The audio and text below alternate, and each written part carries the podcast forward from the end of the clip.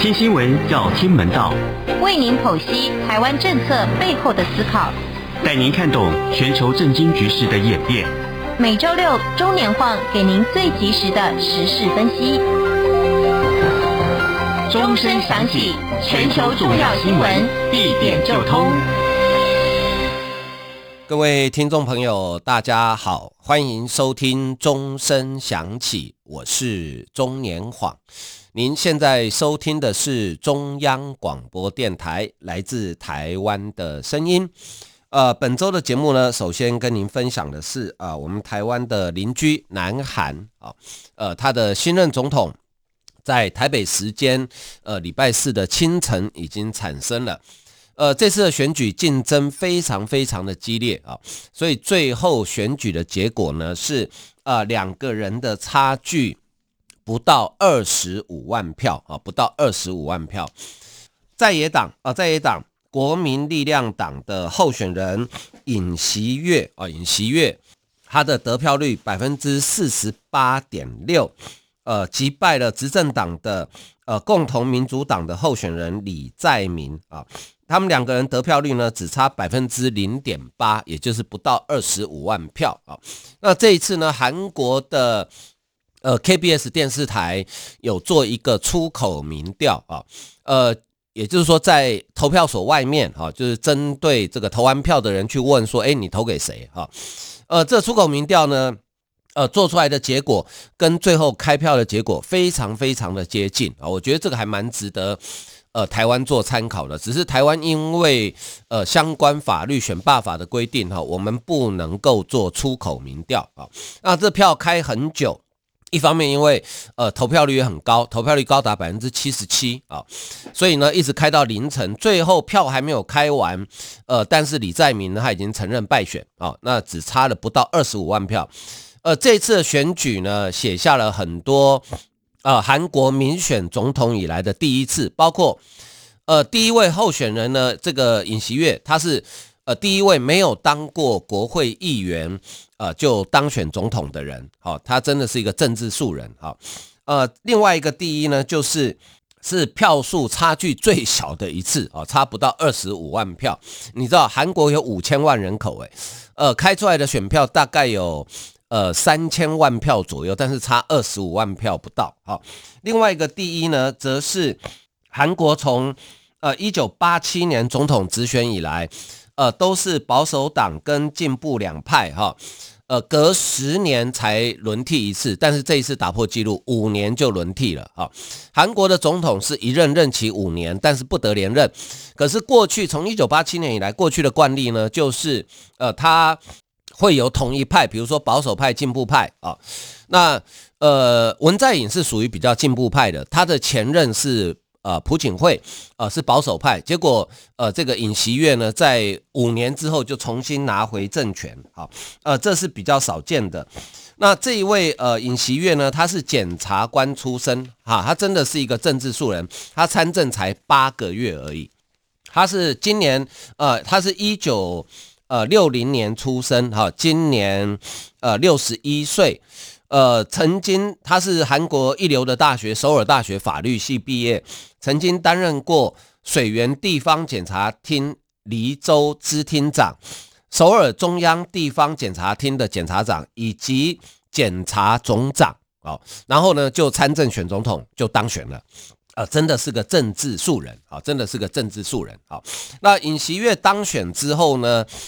呃，他在呃胜选当天的记者会上承诺啊，呃，会以呃民意为依归，打造以人为本的经济体系，创造就业与壮大中产阶级啊。那在外交方面呢，呃，他会呃重建巩固韩美同盟，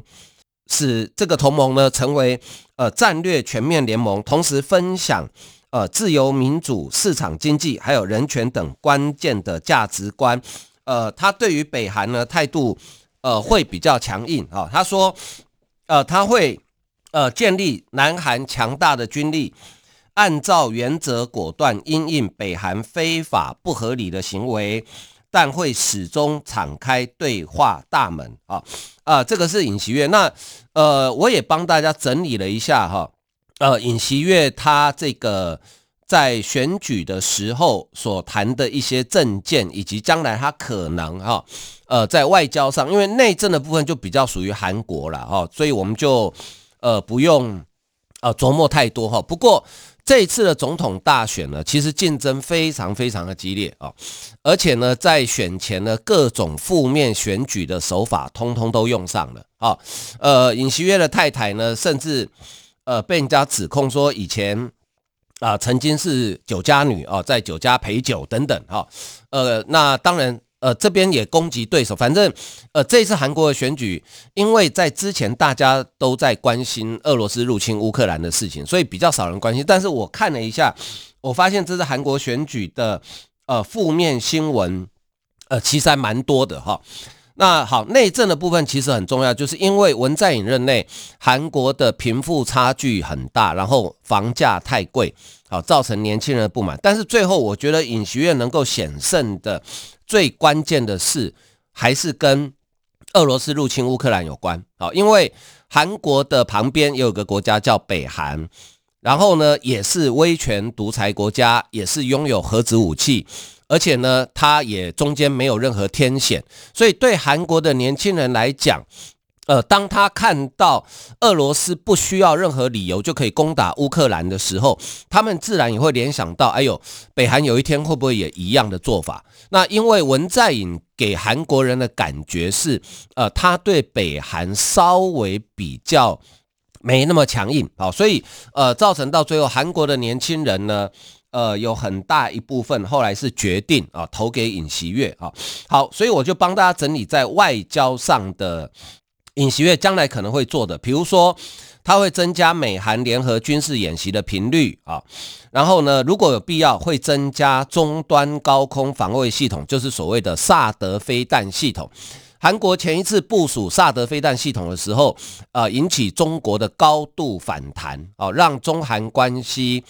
有一度紧张啊，那如果他在部署的话，呃，可能会带来呃其他的这个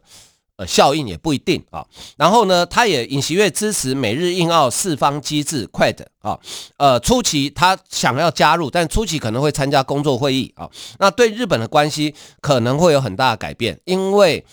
呃文在寅任内跟日本的关系其实并不好。啊，韩国跟日本关系并不好啊。当然，呃，韩日两国有这个独岛的领土争议了哈。但是，呃，以前在文在寅之前，其实关系也没那么糟啊。那尹锡悦说，当选后第一个要见美国总统拜登，呃，第二个要见日本首相岸田文雄。事实上，昨天呃，拜登在尹锡悦当选之后没多久啊，就已经打电话给呃给他啊，然后呢。所以尹锡悦可能在五月十号就职之后，可能就会第一个访问的国家，可能就会马上到美国去。好，然后呢，预料尹锡悦政府呢会致力修复，呃，近年关系比较不好的日韩关系。好，强化跟美日共同应对北韩，呃，情报分享还有国防吓阻的能力。那对中国的部分呢，他会尝试减少对中国的依赖，呃，推动弹性的供应链。尹锡悦对北京的政策立场可能不会太恭顺，好，部分原因出于中国咄咄逼人的策略的意志，以及中国影响北韩缺乏信心哈。因为过去文在寅哈一直有打一个如意算盘，就是希望靠中国来牵制北韩，好，但是中国似乎呃在玩呃两面手法，只做表面功夫，好，所以尹锡悦大概会改变这个做法。呃，另外呢。呃，这个对北韩的部分哈，尹锡悦对北韩会采取更强硬的立场，但是呢，仍然会继续对话，而且持续呃推动向北韩的人道援助，但是在达成朝鲜半岛非核化之前呢，他不会拍板韩战的终战宣言啊，而且也会更断然的。应对北韩的挑衅啊，那尹锡悦预料可能会跟美国等盟邦一起强化防御跟吓阻，包括进攻性的打击跟飞弹防御能力啊。呃，这个是呃关于这个尹锡悦当选之后可能上呃外交上哈呃会做这个呃不同的改变哦。事实上，在呃俄罗斯入侵乌克兰之后，很多国家的。外交政策上，或是国家战略上，可能都会做很大的改变，因为毕竟，呃，这是一件大事，哈，呃，这个部分呢，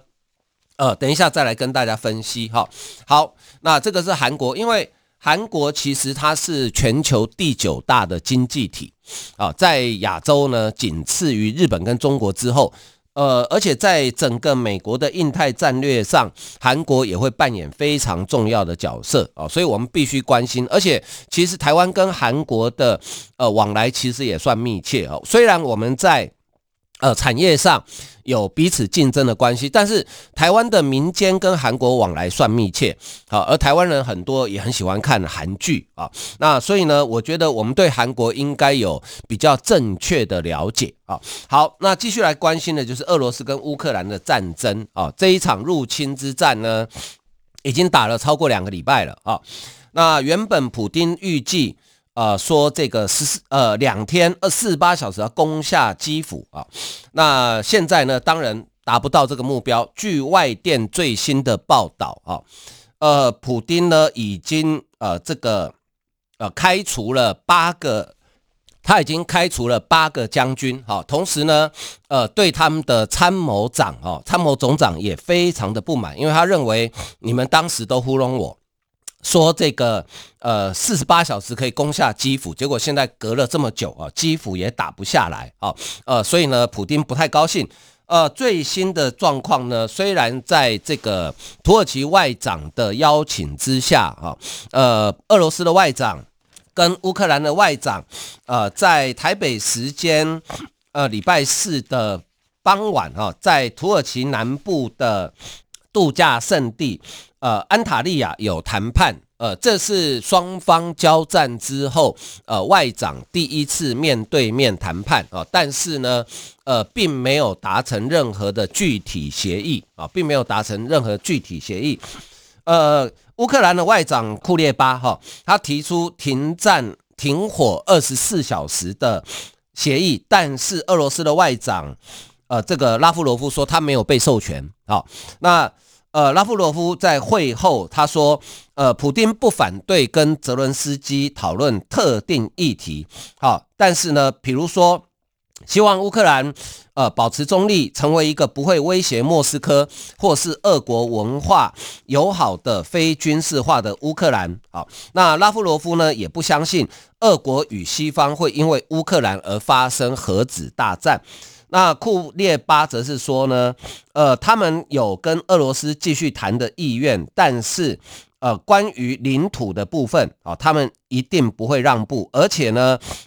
乌克兰也一定不会投降。好，所以，呃，这个是双方的外长在经过了两国开战之后的第一次面对面会谈哈，但是呢，呃，并没有呃任何具体的结论。而另外一方面呢，呃。基辅从台北时间礼拜五，呃早上开始哈，呃，它受到这个极地气旋的影响，呃，说连照气象预报来看哈，连续三天可能低温会降到零下二十度啊，那这个对俄罗斯来讲，特别是对。欠缺燃料、食物补给的俄罗斯军队来讲，呃，这是一个非常不利的状况啊。那接下来的一般国外的专家预测啊，接下来的呃七到十天可能是一个关键时刻啊，因为呃，普丁看起来想要找一个台阶下，那。最好下台阶的方式就是透过谈判，好，透过谈判。呃，但是呢，双方呃乌俄双方都一样，在谈判前都希望能够得到一场胜利，增加自己谈判的筹码哦。所以接下来七到十天可能会有一场激战。好，好，我们先休息一下，欣赏一首音乐。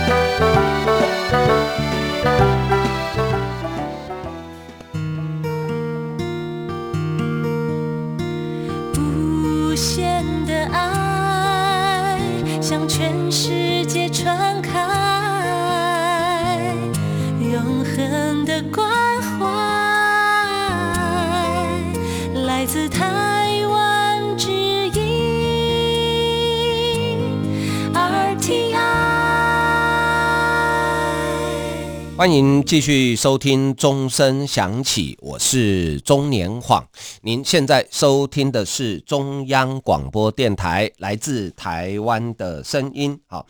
呃，这场战争打到现在哈，已经造成非常多的这个伤亡哈，特别是平民啊。那让人最无法接受的就是俄罗斯竟然攻击乌克兰的医院。好，世界卫生组织已经证实了。俄罗斯过去两周以来，总共发动十八起针对医院的攻击行动。呃，在礼台北时间礼拜四啊，马利坡被这个被俄罗斯呃围攻超过十天啊，强烈炮击，但是仍然屹立不摇、不屈不挠的呃，只有四十万人的小城哈，一家妇幼医院也被俄罗斯炮击啊。那呃，这个攻击医院的行为呢，是违反日内瓦公约的，所以。在引起全球各国的谴责啊！美国谴责俄罗斯是野蛮，英国批评说是丧尽天良。泽伦斯基说：“什么样的国家会害怕医院？你还要摧毁它？”啊，他说呢，呼吁西方各国呃对俄罗斯采取更严格的制裁，不要让俄国再有进行可能进行种族灭绝的呃这个机会啊。那现在西方国家在担心普丁会动用化学武器，因为呃用到核武可能性不大，但是如果用化学武器，的确会对乌克兰呃的军民造成重大的灾害。好，那普丁因为原本想要打这一个一个闪电战，但是呢失败之后呢，我觉得他现在是对于。呃，围攻的城市呢，就采取无差别式的炮轰。好，第一波攻击它也是指攻击军事设施，但是呢，呃，接下来就是呃围城狂轰滥炸。呃，它的主要的用意大概就是想要让乌克兰人心生恐惧，然后最后投降。但是乌克兰并没有屈服。好，并没有屈服，呃，而且呢，有国际上对他的援助其实越来越多，好，包含呃国际的兵团，大概第一批差不多一万六千人到两万人已经到达乌克兰，啊，那其中呢有非常大量的狙击手在内，啊，其中有一位，呃，他是法裔的加拿大籍，啊，他的代号叫做瓦利，那这不是他的本名了，哈，他的代号叫瓦利。呃，他是目前呃全球公认好呃在最远的距离射杀敌军的一位狙击手。他在二零一七年的时候，在叙利亚的战争里面哈，在一个位于一个高楼，在三千五百公尺以外射杀一位伊斯兰国 IS 的这个敌人啊，就是三点五公里外。好，这个是目前被全世界公认距离最远的。那瓦利呢？他曾经两两次参加阿富汗战争，呃，去过打过波湾战争。好，然后呢，他本来已经退伍了，他现在的工作是一位电脑工程师。但是呢，呃，他收到一个以前的朋友从乌克兰传来的消息，说现在乌克兰需要狙击手，所以呢，他就呃跟他呃当时的。加拿大，呃，皇家二十二军团的几位狙击手的同事呢，一起进到乌克兰，好，所以跟他一起进去的还有好几位，所以，呃，现在的情况是，呃，世界各国的资源纷纷到达乌克兰，好，所以我想乌克兰，呃，绝对不会投降，但是呢，呃，他们也不排不排斥谈判，哦，只是说，呃，最后谈的结果到底是怎么样。啊？那这一场的战争呢，对于全世界的影响是什么？哈，对于全世界影响是，呃，可能会有很多国家，特别是欧盟跟美国，呃，可能会改变，呃，它的整体的战略布局跟它的想法啊。呃，这个波兰华沙大学的国关中心主任叫伯尼科夫斯卡，他说，乌克兰战争是一个巨大的转捩点。有点像美国的九一一恐怖攻击，还有二战的珍珠港事变啊。呃，九一恐怖攻击之后，美国投入了大量的资金跟人力进行呃反恐战争，在阿富汗打了二十年。好，那一九呃这个珍珠港事变之后，美国加入太平洋战争，最后导致呃二战结束啊。乌克兰虽然不是欧盟的成员。但是它的趋势愿景、政治跟经济制度，就像西方一样，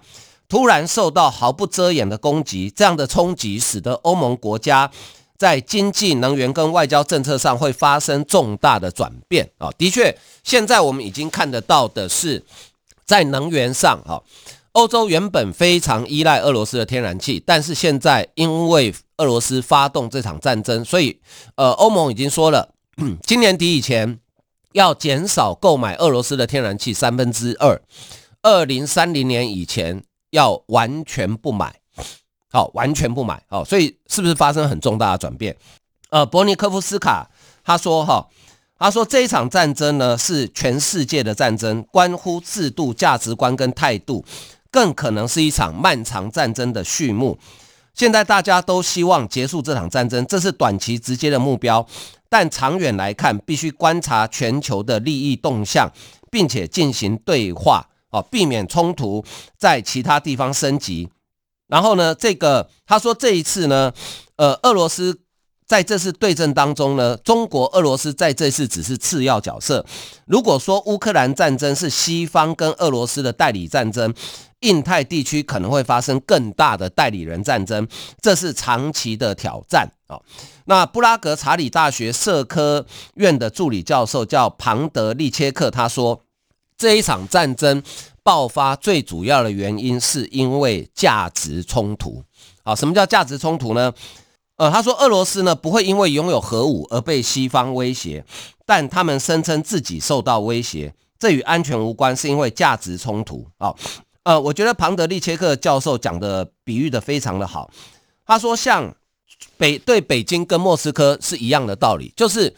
呃这两个国家因为都是威权独裁的国家，哦，人民没有享有充分的自由，但是呢，他一直跟他们的人民做宣传跟。呃，说故事说啊，那个西方式的民主哈、哦、不适合我们国家了，我们文化不同，背景不同啊、制度不同，所以我们不要西方式的民主啊。呃，这一套说辞，我相信中国的听众朋友应该很很熟悉，对不对？呃，北京常常这样宣传。可是呢，但是呢，在中国跟俄罗斯的邻居都各自有一个国家，他们的文化、种族都一样，但是。这两个国家呢，却实施所谓的西方式的民主制度，而且过得越来越好。好，在国际间，呃，地位越来越好。这两个国家，一个叫台湾，一个叫乌克兰。好，乌克兰跟俄罗斯都是斯拉夫民族，虽然讲的语言有一点不同，一个是乌克兰语，一个是俄语。哈，但是呃，民族相同，呃，文化上其实有很多相同。那台湾跟中国就不用讲了。可是我们都实施他们口中所谓的西方式的民主，但是呢，我们都过得越来越好，而且呢，发展越来越蓬勃。所以呢，因为有这两个国家，会让北京跟莫斯科这个谎言说不下去，没办法继续再说。因为你在讲的时候，你的国民心里会想说啊啊，那个台湾、乌克兰不是跟我们都一样吗？为什么人家民主制度实施以来越来越茁壮？好，所以这个对他们来讲是一个价值的冲突。好，所以我觉得。呃，这个比喻非常之贴切啊，呃，这也就是中国不可能尊重香港的一国两制，也是中国对台湾施压的原因。因为台湾的民主从根本价值上让他们厌恶跟恐惧，好，所以他呼吁，呃，西方国家呢，你越早看清这一点，就越能组织联盟来应对啊。这个是呃这一位呃捷克的学者所提出来的意见，我觉得非常的好哈。那在这一场的俄罗斯的入侵战里面呢，呃，其实中国啊，中国的角色最为尴尬哦，他不敢支持乌克兰，也不敢挺俄罗斯啊，因为他怕挺俄罗斯变成全民公敌啊，那支持乌克兰呢会被俄罗斯给嫌弃啊，那可是呢。随着全球支持乌克兰国家越来越多，所以中国的外交部长王毅呢，好也意思意思宣布说啊，我们捐个五百万人民币给乌克兰做人道援助啊，五百万人民币才大概两千多万台币，以中国的国力还有他跟乌克兰的关系，诶，中国你会不会太丢脸啊？这种钱你也拿得出手啊？你知道吗？我们台湾的外交部，我们有一个赈灾专户哈。已经收了五亿多，快六亿了。其中你知道最大一笔捐款是多少钱吗？一百万美金呢，就是两千八百万台币诶。一个人，我们台湾人哈，那个人他不具名，他匿名。也就是说，我们台湾一个人捐的钱比你中国全国还多诶。那你中国你不觉得丢脸吗？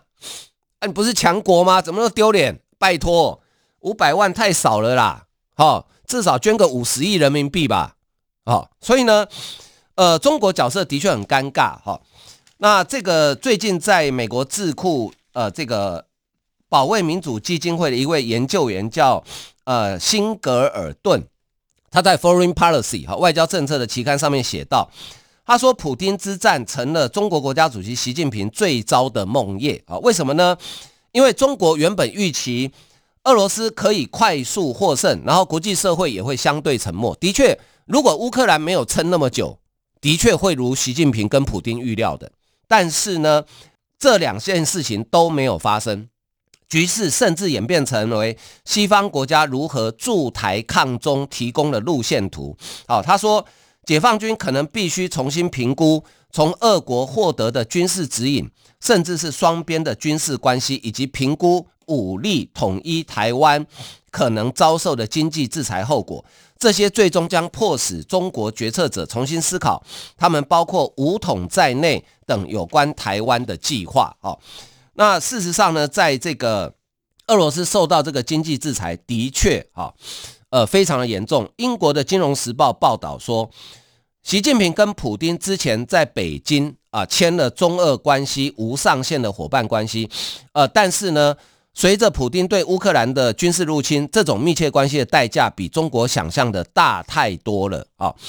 呃，报道指出，在大型经济体里面呢，中国是最容易受到战争影响的国家之一，尤其中国政府正面临严峻的经济逆风，普丁的战争突然给习近平带来更大的经济挑战。国际制裁引发各种能源跟农产品价格狂飙。中国是全球最大的能源进口国，大概百分之七十的石油跟百分之四十的天然气仰赖进口。去年中国原油跟天然气进口花了两兆人民币，铁矿砂又花了一点二兆人民币。啊，这个是能源。另外，食物也一样，中国小麦跟玉米都创下。天价，哦，而且中国今年的小麦收成并不好，所以呢，有可能哈，在今年的小麦进口哈，可能要增加到九呃百分之五十，到达九百五十万吨啊，所以呢，俄乌冲突其实并不符合北京的利益，好，并不符合北京的利益，那呃，这个中国不会从。俄乌冲突受益，这场冲突扰乱了中国经济所依赖的全球供应链。重点是与中国，呃，重点是中国与俄罗斯的贸易远小于跟美国、欧盟等发达的经济体。啊，所以习近平现在呢，等于是有点不知道该怎么办啊，他也不敢阻止俄罗斯啊，想当和事佬，俄罗斯也不太理他，呃，可是呢，又不敢太靠乌克兰这一边，所以。中国就持续在尴尬下去啊！好，今天时间的关系，节目为您进行到这里，非常感谢大家的收听，谢谢，拜拜。